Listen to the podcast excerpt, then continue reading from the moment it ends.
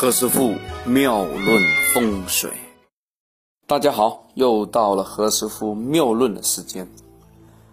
前几十集呢，何师傅花了很多时间呢去讲那个面相。今天呢，我们讲讲另外一个新的题目。今天讲的是摩天大楼与经济的关系。因为工作的关系啊，何师傅受约也去过很多地方。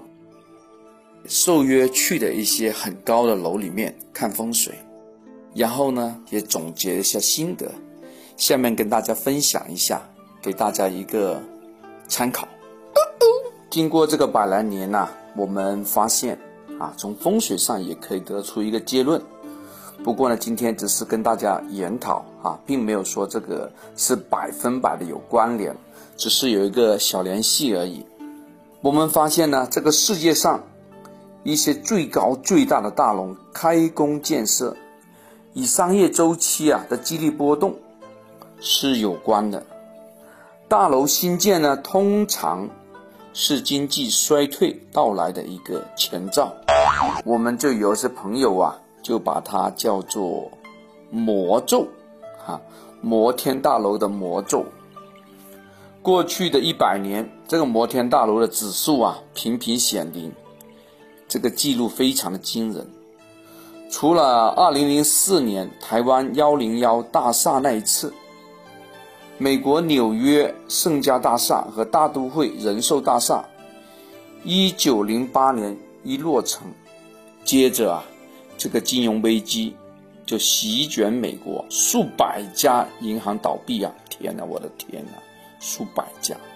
一九一三年，沃尔沃斯。大厦落成，美国的经济就出现了收缩。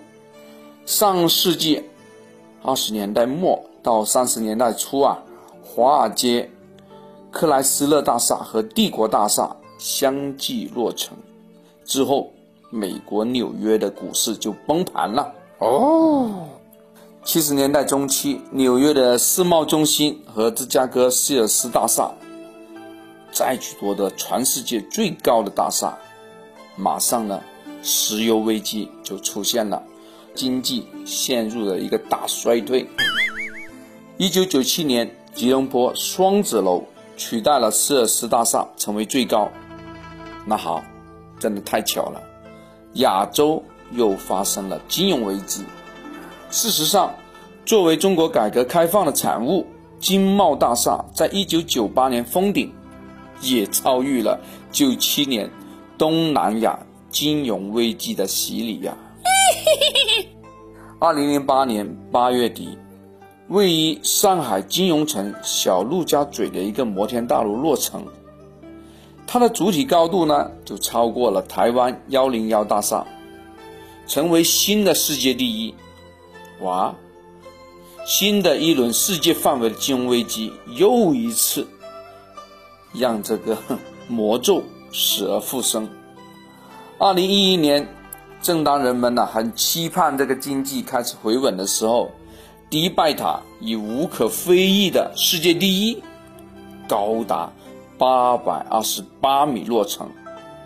一个债务危机同时也降临在这个沙丘上的城市，这个魔咒啊一下子就扎中了这个迪拜塔。在繁荣的阶段，宽松的货币政策和财政的政策往往会鼓励啊一些大型的那个项目的投资。摩天大楼就是一个非常直观的生活中的表现。投资然后进一步的把那个经济啊推向繁荣，但是由于啊过度投资啊，还可以说是投机啊，但随之而来这个货币紧缩政策，繁荣并不会。无止境的繁荣下去，所以啊，这个摩天大楼指数啊，并不适合作为一个决策的依据。它的意义上呢，是为我们投资者啊提供一个反常规的一个思维方式，为我们大家敲个警钟啊，让大家更加理性的进行投资。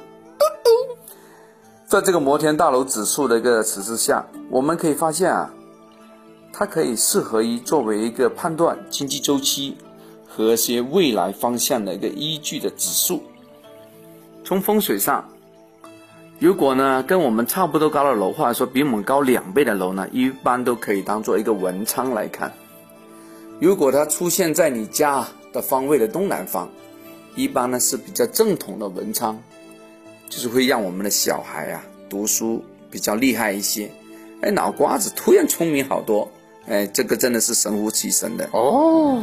如果这个楼呢出现在西南方啊，在你家来量的话，它叫西南方，哎，你家这个女人呐，你你的老婆、你的配偶啊。忽然就掌权了，嗯，为什么？其实这是易经的道理。那怎么才能够让男人得到权威，并且能够赚钱呢？其实要那个楼啊，应该是出现在乾坤的前方，这点非常重要。这会让家里的男性啊，会赚到钱哦。我家里附近呢有一个全亚洲最高的楼建成啊，我会不会破产呢？未必，就看这个楼啊是位于你家的哪一个方向。所以不要想着一有楼你就很担心呐，大家稍安勿躁，并没有那么严重。何师傅呢把这个魔咒的效应跟大家讲，就是让大家对经济有一个风向标。因为呢听何师傅的这个录音的一些朋友啊。也很多是财经方面的人士哦，我就想把这个楼宇与经济的一个关系，把它串在一块，给大家有一个投资方面的一个思考，或者说一个小小的指引，这也是一个造福人类的想法啊！谢谢大家的收听，这里是何师傅妙论，每天晚上九点播音。请加一三八二三一零四一零五为微信好友，明星评论生肖运程更加精彩，请听下一篇。